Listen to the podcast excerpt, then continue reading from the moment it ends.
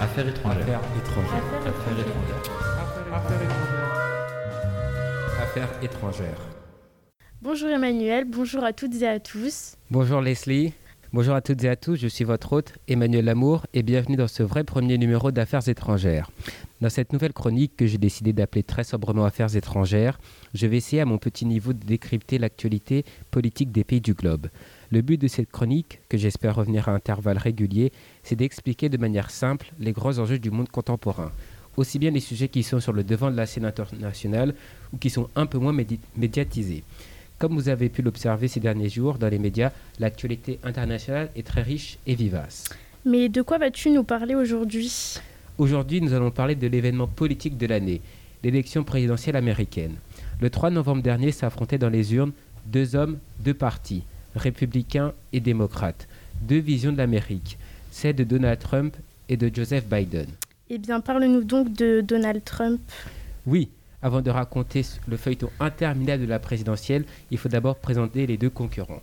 À droite, Donald Trump, 74 ans, président des États-Unis d'Amérique, ex-promoteur immobilier new-yorkais et ex-star de l'émission de télé-réalité The Apprentice. Pendant 4 ans, Donald Trump a fait du Donald Trump.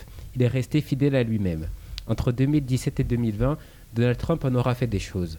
Sur le plan extérieur, avec une vision très unilatérale de la diplomatie, retrait de l'accord de Paris sur le climat, retrait de l'accord sur le nucléaire iranien, rencontre avec Rocketman, Kim Jong-un, le dictateur nord-coréen, ou encore le transfert de l'ambassade américaine de Tel Aviv à Jérusalem.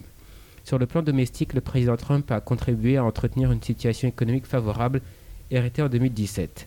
Le président républicain a notamment amorcé une baisse massive des impôts et a aussi réduit au maximum le nombre de personnes pouvant bénéficier d'une assurance maladie, la fameuse Obamacare. La liste est longue, mais nous allons nous arrêter ici. Et le parcours de Joe Biden alors? À gauche, ou plutôt au centre, Joseph Biden. Joe Biden, 78 ans, est ce qu'on appelle un vieux routier de la politique. Élu pour la première fois en 1972 sénateur de l'État du Delaware, cet homme qui incarne l'empathie a vécu de nombreuses épreuves dans sa vie. Avec la mort de sa première épouse et de sa fille, quelques semaines après son élection en 1972, ou le décès de son fils, Beau Biden, atteint d'une tumeur au cerveau, mort en 2015. Malgré ces dures épreuves, Joe Biden a continué sa carrière politique. Il sera notamment au Sénat des États-Unis pendant près de 36 ans. Il a occupé le siège de président du comité judiciaire du Sénat et de celui du comité des affaires étrangères. Il sera le vice-président de Barack Obama entre 2009 et 2017.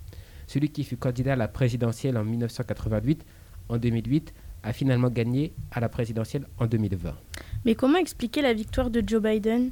Alors sa victoire à la primaire démocrate, puis à la présidentielle, s'explique par le fait que c'était indéniablement le candidat le plus expérimenté, le plus centriste, modéré, donc susceptible de rassembler les indépendants, les indécis et les républicains modérés. Le fait qu'il ait presque aucun défaut, excepté ses gaffes et son âge, faisait de lui le meilleur candidat face à Trump. Son programme, volontiers rassembleur, est ambitieux et progressiste. L'un des programmes les plus à gauche depuis Kennedy, juste certain. Biden propose entre autres de réintégrer l'accord de Paris, d'améliorer les remboursements de santé ou augmenter les impôts des plus hauts revenus. Le contexte actuel est aussi un facteur évident de son élection. La crise du Covid-19 a fait près de 250 000 morts outre-Atlantique, ce qui a entraîné une hausse vertigineuse du chômage qui s'établit désormais à 7%, soit le double qu'avant la crise.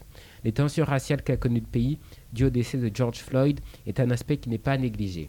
Il faut dire que Donald Trump n'a pas fait grand-chose face au Covid, puisqu'il était dans le déni face au virus chinois. Vis-à-vis des tensions raciales, Donald Trump ne s'est guère ému. S'agissant de sa campagne, Donald Trump n'avait pas grand-chose à proposer. Son programme était un remake de celui de 2020, c'est-à-dire des baisses massives d'impôts et la garantie de l'ordre et de la sécurité pour faire simple. Si nous retournons à l'élection elle-même, les résultats pour la grande majorité des États ont été connus le soir même de l'élection.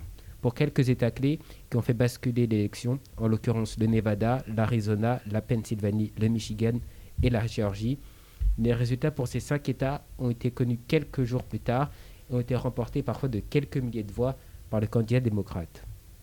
Donald Trump, suite aux résultats, reprochait sans preuve l'irrégularité de l'élection, pointant du doigt le vote par correspondance favorable aux démocrates. Donald Trump, dans les États où l'écart est faible, a intenté des recours judiciaires. mais on assiste petit à petit à un rejet de ces recours, faute de preuves solides, malgré les sommes importantes mises en jeu. Mais que penser alors de la proclamation des résultats? Donald Trump, suite aux résultats de la présidentielle, a pendant des jours, des semaines, été enfermé dans le déni.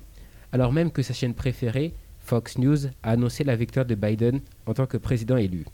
Désormais, ces derniers jours, le futur ex-locataire de la Maison-Blanche admet de manière implicite sa défaite. Il commence enfin à ouvrir les clés de Washington, D.C., la capitale fédérale, pour la future administration. Mais Donald Trump a encore fait ces derniers jours un énième revirement en appelant à verser les résultats de l'élection. Même si cette élection était le théâtre de nombreuses tensions, l'Amérique a su montrer que sa démocratie fonctionne. Des millions de personnes ont voté. Il s'agit de l'élection présidentielle ayant recueilli le plus grand nombre de suffrages. Près de 80 millions de personnes ont voté pour Biden, tandis que près de 73 millions ont choisi Donald Trump. L'élection ne sera véritablement entérinée lorsque le collège électoral aura voté. Vraisemblablement, Biden aura 306 voix de grands électeurs face à 232 pour Donald Trump, selon les grandes agences de presse. À partir du 20 janvier 2020, une nouvelle administration prendra place. Joe Biden deviendra le plus vieux président des États-Unis.